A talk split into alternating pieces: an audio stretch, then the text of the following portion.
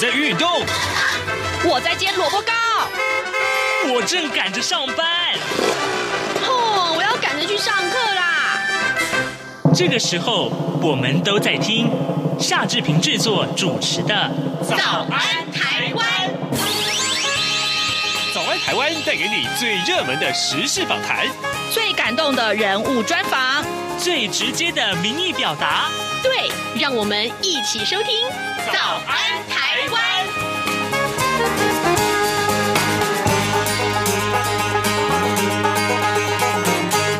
早安，台湾！我是夏志平。今天是二零二二年的三月二十四号，星期四，礼拜四，我们要进行刘碧荣时间这个单元。待会儿呢，要为您连线东吴大学政治系刘碧荣教授。我们请刘老师为我们解说最重要的新闻外电。当然，过去这一段时间以来，大家都会知道，一定是锁定在俄乌战争上面。今天我们要探寻的三个主题，都跟俄乌战争有些许的关联啊。好，呃，在跟刘老师连线之前呢，志平有一点点的时间跟大家说一说各平面媒体上面的头版头条讯息。我们首先看到《中国时报》跟《联合报》啊上面的这个头版头的这个照片，都是以呃昨天晚上不是今天早凌晨啊，是昨天的凌晨了。呃，这个呃台湾的这个规花莲啊三二三的花莲强震规模达到六点六，结果呢，各位呃这个天摇地动啊，真的很多很多朋友都都。被吓醒了，对不对？我们看到《中国时报》上面的这个标题叫做“专家示警啊，呃，台湾进入地震活跃期”。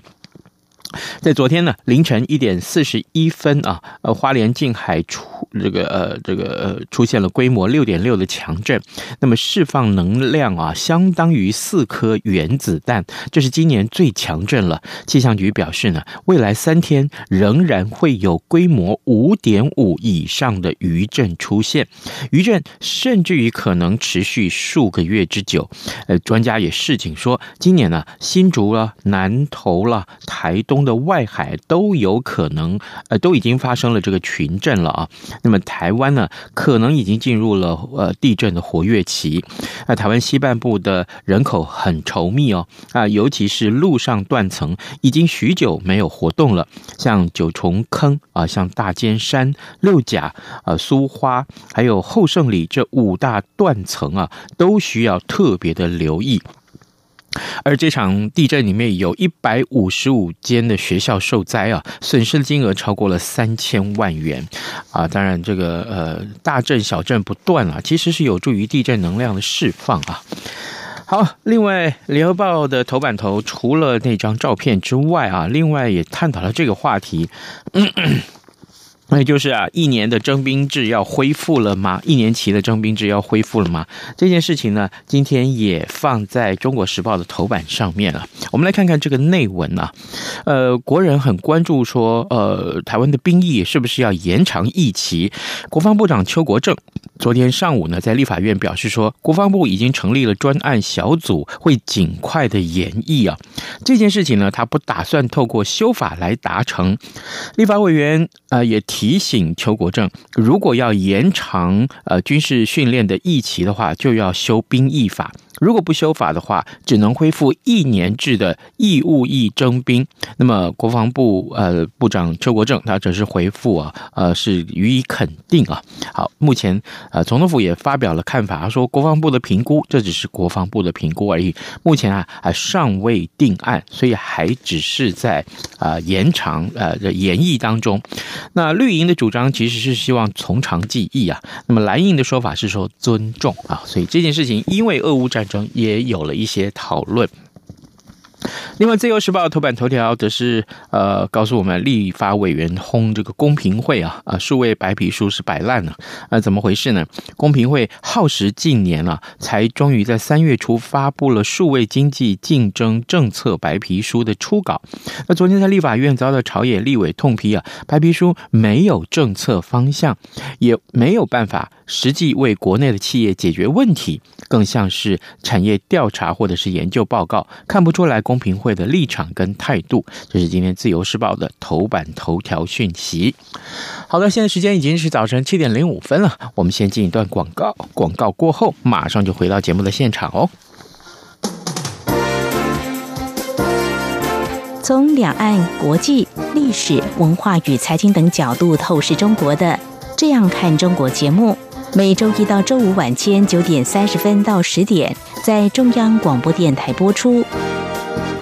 如果您对《这样看中国》节目有任何收听想法或意见，欢迎寄信到台北市北安路五十五号，也可以透过电子邮件的方式。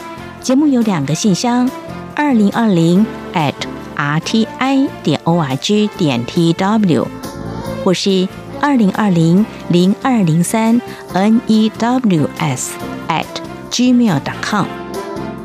再次谢谢听众朋友们的收听与支持，请持续锁定每周一到周五晚间九点三十分到十点播出的《这样看中国》节目。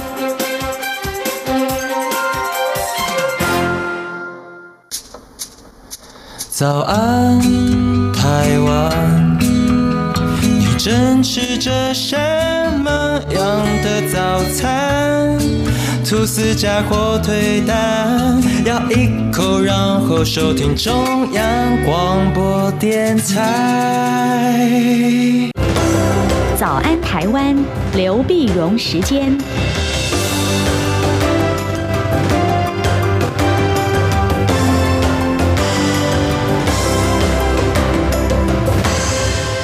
这里是中央广播电台台湾之音，您所收听的节目是《早安台湾》，我是夏志平。此刻时间早晨七点零六分四五十秒了啊！来，我们要为您连线东吴大学政治系刘碧荣教授，为您解说最新最重要的国际要闻。老师，您早。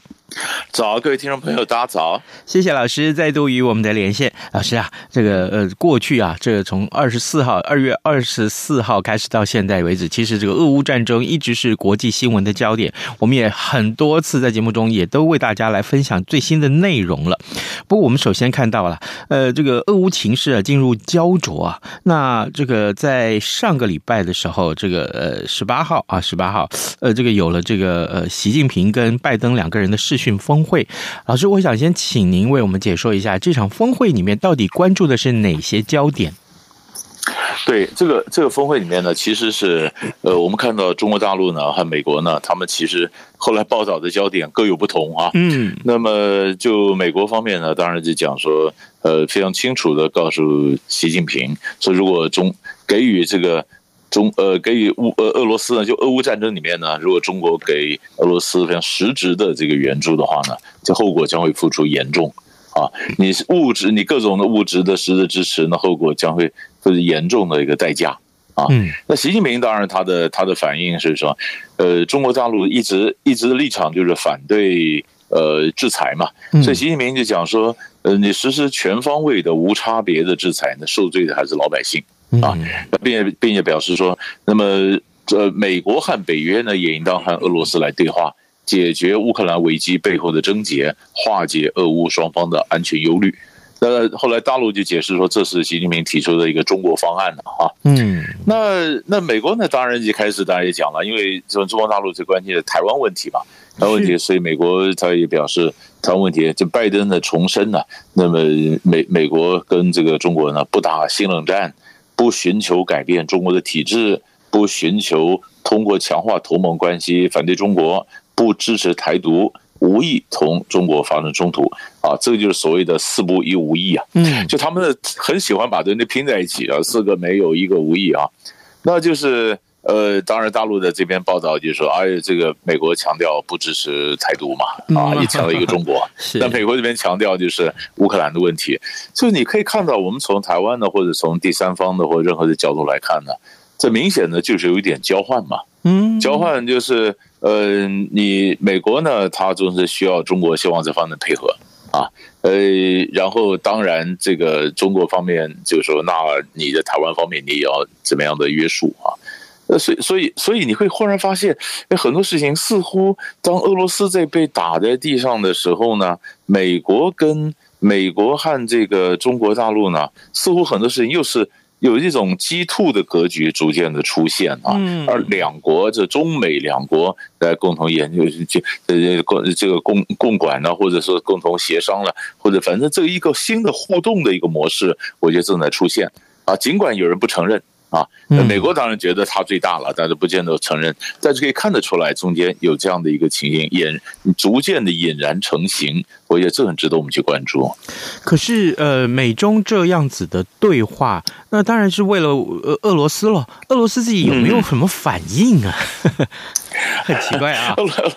对我，其其实我其实我跟你讲，我我们有讲俄罗斯，当当然是讲，呃，那么根据美国这边得到的情报呢，俄罗斯当然也希望中国支持了哈。是，呃，在支持那么当然了，这那么那么中国的这边传出来的这个态度就是，呃，持开放态度。啊，是开放的，这这是为什么美国紧张了？开放态度，那么中美国这边就说，哎呀，中国已经怎么去援助了俄国，但是在大陆这边就想说没有啊，然后，你你不要乱讲，因为是开放态度嘛。嗯，但是我觉得，我觉得中国大陆这边的情形呢，这是这是有有区别的啊。哦，呃，你如果说给一点粮食或者是口粮或者怎么样，因为你晓得，到呃俄罗斯的部队打到。打到乌克兰深入到敌方里面去以后呢，他的后勤补给也不行，粮食也不够，所以很多去抢超市啊，去抢粮食啊，所以他需要这方面的一个援助。嗯，那这个援助，那如果呃以中国大陆跟俄罗斯的关系，他可能会给这些非杀伤力的或这些援助，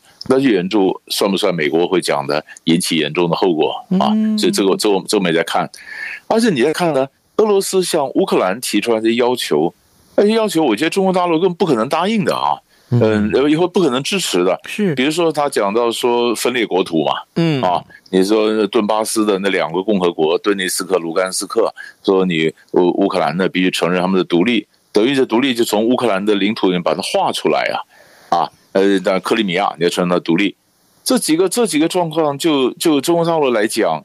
这个分裂领土，这光是这四个字就不能接受啊！所以你，所以我们就特别留意到呢，呃，中国叫就是习近平跟拜登讲话的时候，后面讲的都是安全，就顾虑到安全的忧虑和安全的什么问题，他并没有讲领土啊，啊，他用的是安全两个字，不是领土两个字。那所以，真的将来要落实到谈判的一个结果的时候呢，哎，那这个。这个呃，西呃，中国大陆会对俄罗斯支持到一个什么地步？我觉得这这就这就看了。所以它整个就会分成，呃，你是战争的支持呢？你是呃粮食呢，或其他的什么补给品的支持呢？或是你外交立场上的支持呢？啊，或者中国大陆最后，呃，美国本来也想说，是不是中国要出来要这个呃调停？那调停呢？中国大陆绝对不会是自己调停嘛，嗯，所以不管王毅啊或者什么都讲说，在适当的时机接通各国一起调停嘛，就是我中国可能会介入，但是你你不要叫我一个人担责任呐，对吧？那你看，如果我中国大陆也精得很，我如果去调停的话，那调停成功了，那西方又说，你看你中国跟俄国抱团嘛，你们两个在一起又成为一个什么样新的一个威胁？调停不成功。那中国大陆不是跟俄国的关系又赔上了嘛？那中国大陆他当然他也要防着一点，他也要防着俄国是什么状况，也要防着美国什么状况。所以说要调停，我介入可以，大家一起来。嗯啊，所以所以所以我们就是看最后，因为俄罗斯打到最后，除非呃战争升高有什么很大的一个戏戏剧性的变化，不然的话是陷入泥淖之中，势必要经过调停，然后来找个下台阶下来嘛。是，那就是他要下。普京要下谁端来的梯子？那当然就是我们现在在看的了。嗯，普丁要下谁端来的梯子？哇，这个真是非常非常大的学问。各位听众，今天早上志平为您连线访问东吴大学政治系刘碧荣教授，我们请刘老师在节目中为大家解说最重要的新闻外电。当然了，呃，过去这段时间以来，我们看到俄乌战争啊，总是占领了占据了这个媒体的各各个版面呐、首先，我们看到就是这个美中的这一通这个视讯峰会啊，呃，这一场视讯峰会里面，习近平跟拜登两个人到底做成了哪些个各自立场不同的宣誓？对不起，老师，呃，我们再回到这个呃呃俄乌战争上面，老师在呃这段时间以来，过去从上个礼拜的连线以来，我们看到俄军动用了极音速的飞弹匕首啊，摧毁了这个乌克兰西部的市郊的军火库。老师，这虽然是有了这样的一个进展，但是坦白讲，呃，过去刚刚您也提到了，我我看到的新闻也是如此，就是俄乌战争其实陷入一个泥淖里面啊，就是一直没有办法有一个很明确的进展。那么接下来啊，在这个这个这样的一个新型的武器的展现，像匕首这样的一个新型武器的展现，呃，对于这样一场战事会有什么样的影响呢？嗯，所以现在我们就看的看的就是战争会不会升高啊？你说呢？陷入泥淖之中，那种但是俄罗斯就用用匕首的这样的一个极音速的飞弹呢，等于就向西方展示说，我还有新的武器还没拿出来用啊啊！那我是不是还会升高？还升高呢？所以在二十一号的时候呢，拜登就讲了，俄罗斯说不定会用化学武器啊！哇啊，呃。当然，因为他说，因为理由就是俄罗斯的媒体，俄罗斯就呃呃，俄罗斯不是媒体官方了，就是指责说，呃，就是说，哎，乌克兰有有有化学武器。那根据美国的情报分析，当俄罗斯说乌克兰有化学武器的时候，嗯，是不是就暗示说，那我俄罗斯将会用化学武器？啊，那化学武器，所以这个这个就是我们常常讲说，大型毁灭性武器啊。在国际上，其实常常被见的，现在最好就禁止用了。大家最好不要用。哪个大型毁灭武器呢？就是核生化嘛。嗯，核生这核生化就从上面算来，核子武器、生物武器、化学武器。哈，那那那如果说，哎，俄罗斯假如后来被证明它的升高了到化学武器，啊，那西方是不是这个这会不会是成为战争一个转捩点？啊，那假如这是怎么是不是要介入？啊？现在当然西方是绝对不介入，嗯，可是三圣如果升高的话就没把握了。那又有传言说。呃，俄罗斯会不会用到呃，起码战术核武呢？嗯啊，那么这是不是有传出很多？俄罗斯也在打这个神经战嘛？哈，一向就说，哎呀，他有传言说他把普丁把他太太、小孩已经送到核武子的掩体里面去躲藏啦，啊，要不然就是要那官员就演练呢，核子撤退的这什么东西？那反正各种的讯息，就让你直接就得到一个联联想到一个事情，说是不是要用核武啊？那如果是这样的情况，而且普丁的发言人当然也从来不讲说我们。承诺不用核武嘛？嗯，他们只说，呃，如果俄罗斯的这个威胁到俄罗斯的生存啊，或什么，他当然会动用核武。不，这个也是呃讲的比较远了，因为你根本没有部队打到俄罗斯里面嘛。嗯，呃，乌克兰也打不到俄罗斯本土，那怎么会俄罗威胁到俄罗斯生存呢？啊，但是他总是不把话说死啊啊，所以就让大家去猜嘛，猜呢，所以我们就是看说第一个。你说战争使用的武器会不会升高啊？嗯，那么这是这是第一个，就从基因素啦，是不是到化学啦？呃，是不是怎么样？这这是这是第一个我们值得看的。是第二个就是战术上呢，你可以看到他这个从礼拜一开始就围围城啊，围着马利坡啊，马利坡这个周围都给围掉了，剩下驻线驻现在中是中间一点点的地方。那你看，就说几乎每十分钟就有一个轰炸啦，一个空袭啦，炮击啦。马利坡的城市里面断水断电呐，没有食物啊。那和多少人就深陷在这个港城、港这个海港城市里面，哎，这很惨的。那如果后来被证明大批的平民啊，呃，因为这样的牺牲了、罹难了，那这个国际上还坐得住吗？嗯，会不会这又变成一个战争的转捩点呢？啊，所以我觉得是两种升高的方式。第一个是使用武器的升高，第二是平民死伤的升高。嗯，啊，这这两个升高都可能改变战场上的一个一个局面呢。嗯，所以所以而且呃，泽伦斯基当然知道啊，我们要我们谈判谈判。那现在目目前是嗯，普丁不跟他谈呢。啊，啊那泽伦斯基也知道，他真的谈出来的话，那很辛苦啊。谈出来的话，如果无论万一什么割让国土或什么，那也有人就说，哎，你别出卖国家。那泽伦斯基讲说，那谈出来结果一定全民公投啊。可是你这个断垣残壁、满目疮痍、疮痍，这个这个将近一千万的人逃离到国外了，公投怎么投啊？那是随便讲啊。那这个谈判怎么谈到太太太严肃的一个谈判呢？所以谈判谈不成。那马利坡的围城，这说不定，说不定假如真的攻下来了，然后呃大批的这这个伤亡，呃，那这这这个就是很可能这个礼拜不管是武器啊什么都得准备到，这就是。这就是一个很可能一周之内会有这一个新的一个进展。是，好的，这个有关于呃俄罗斯呃入侵乌克兰的战事啊，这个当然全球都关注，所以呢，我们特别也请呃呃刘必荣老师在节目中要为大家每个礼拜都来关注最新的进展，还有就是它的影响性又在哪里啊？老师，最后我们来看看日本啊，呃，其实日本跟俄罗斯的关系非常非常的紧密啊。我们过去看到这个双边，不管是呃纷争也好，或或贸易互动也好，我们之前在访问其他的呃老师的时候，其实也提到了日这个日俄的关系。那么在在这场呃这个呃战事里面，其实日本呃始终是一一个一个不太一样的态度的表现啊。所以呃，我们我们先从日本首相啊这个呃岸田文雄他到印度去参访啊这件事情，去访问印度这件事情来开始谈起。呃，在这个这个印日峰会里面，重点有哪些？对，其实我们晓得日本跟印度的关系已经有非常长久的关系，哎，而且而且而且而且也非常不错哈。嗯，那么日那么呃那么日本不管投资了印度呢，那么或者说是呃日本的公司到印度，你看有一百一十四家日本的公司在印度，呃在印度各种投资啦、经营了哈。那么这次呢，岸田文雄呢是第十四届的印日峰会。日峰会，你看岸田文雄那担任首相呢，他是到访问美国跟澳洲之前，先访问了印度，嗯，啊，你看表示印度非常的重视，重视这次呢，他也也承诺呢，在印度投资那么呃四百二十亿美元啊，今后五年四百二十四十二个 billion 啊，也相当多的一个数字哈。他强调这个印日关系呢，哎，那更有意思，强日关系，然然后你刚讲的俄罗斯。那么日本呢？这是支持美国，是制裁俄罗斯的。嗯，所以这次日可是可是呢，也谴责了俄罗斯，但是印度没有啊。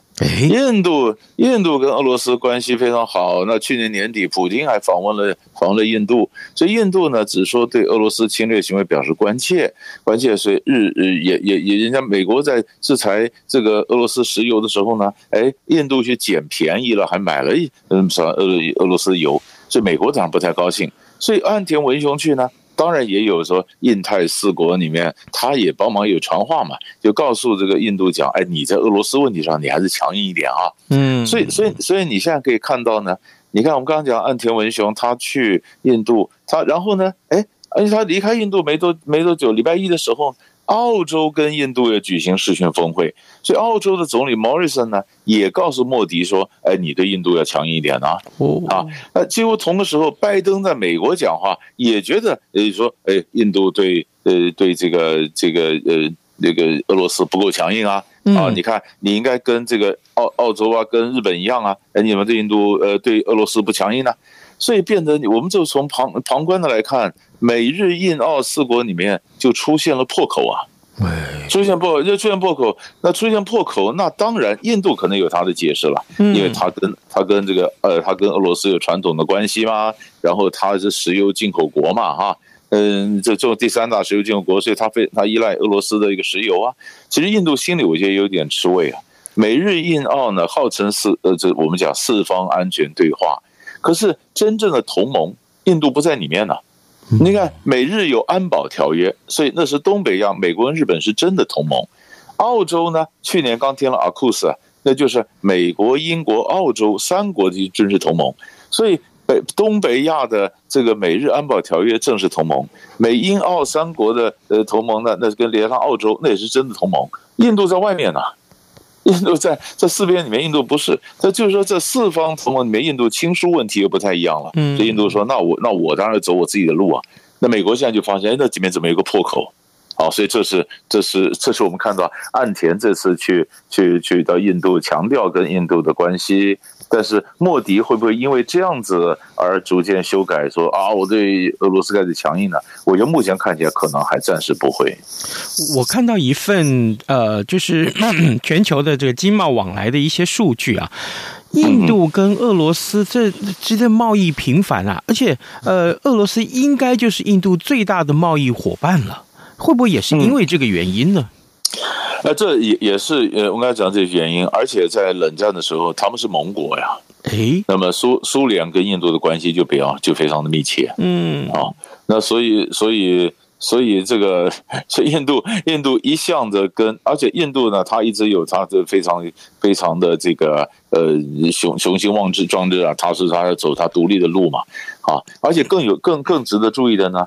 莫迪总理的支持度很高啊。嗯，那么在在上礼拜四的时候呢，上礼拜四的时候，印度的这个地方大选，印度印度最大的省北方省，那印度有十三点五亿人口，嗯，五分之一是住在北方省啊。就在北方省的大选里面呢，莫迪的人民党呢胜利了，就是四百零三席里面，他得了两百五十五席啊。嗯，那梁老师他就大致上在北方继续执政，最大的省他莫他执政党拿下来。二零二四的这个全国大选，都简直一个前哨战，也是一个很清楚指标。所以，当他在国内的势力也这么强，声望之高高的时候呢，他不见得在外交上有妥协啊。所以，所以印度，所以我们就想，就刚刚就连连起来看的话，除非在战场上或者什么有特别大的剧烈的变化，一下子升高，印度不得不谴责，不然我觉得印度还是打混过关呢、啊，还是讲说更很关切，很关切。啊，那就看这个这个是其他的日本啊、澳洲啦、美国会不会给压力啊？在日本反正已经都投资了，不管你有没有谴责，那那都是给压力嘛。可是你想，日本的谴责也负，你这样一开始的时候讲到，在俄罗斯有就就对日本的态度不高兴啊。对，俄罗斯礼拜一的时候就叫停了日俄合约的谈判呢。嗯，因为日在战后本来日俄两国是他们还没有正式的停战，没有和平条约，和平条约，所以日本关切的北方四岛。呃，领土争执还扣在俄罗斯手里啊，俄罗斯不给啊。那谈的北方四岛，谈俄罗斯现在的谈判就要停了。那你想要北方四岛，我就不跟你谈，你制裁我嘛，我干嘛跟你谈呢？所以，所以这个也是呃，日本支持美国在这方面他自己有付出的小小的一个代价。提到了美国，提到了这个老师您刚刚所提到的这个呃，四国同盟出现了破口，那对于美国的这个印太的这个整个战略，那岂不是一个隐忧了吗？是一点一点不错，因为美美国的本来本来这个印太的就各有，我觉得这个根本就是各有各的盘算。嗯，你想看印印度洋，呃，从太平洋拉到印度洋，那印度那边他其实管的是印度洋，他美国也希望印度等于分管阿富汗的什么这块，所以过去美国跟印度的关系呢，就像他支持喀布尔当局，但是美国从喀布尔这边一撤了以后呢，印度当时支持喀布尔政府投下的多少的金钱，什么都血本无回啊。印度是美国撤出另外一个输家，所以印度想的不行，那我也得重新要调整我的政策。所以，所以我一直我一直在看这个印太同盟，他们有利益重叠的地方，也有利，也也也就围堵中国大陆来讲是利益重叠的地方。那除了中国的问题以外，其他别的地方不见得每件事情都重叠。对，呃，所以所以这里面呃是是。不是那个基基础不是那么巩固的。是的，好，各位听众，今天早上志平为您连线访问东吴大学政治系刘碧荣教授，我们请刘老师分别就呃美国和中国的这场视讯峰会开始啊，也谈到了俄乌的情势。那当然了，日本跟印度相呃双边的关系也是我们关注的重点。我们今天非常谢谢老师跟我们的连线，老师谢谢您，谢谢谢谢。早安，台湾，你正吃着什么样的早餐？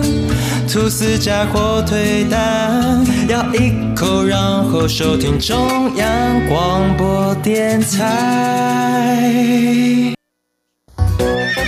早安，报马仔。